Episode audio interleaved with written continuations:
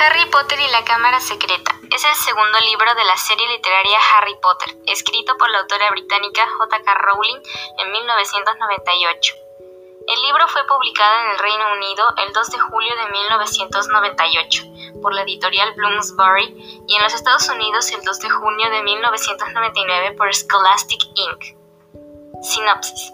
El libro sigue el segundo año de Harry en el Colegio Hogwarts de Magia y Hechicería, durante el cual una serie de mensajes en las paredes de la escuela advierten que se ha abierto la Cámara de los Secretos y que el heredero de Slytherin matará a todos los alumnos que no provengan de familias de magos.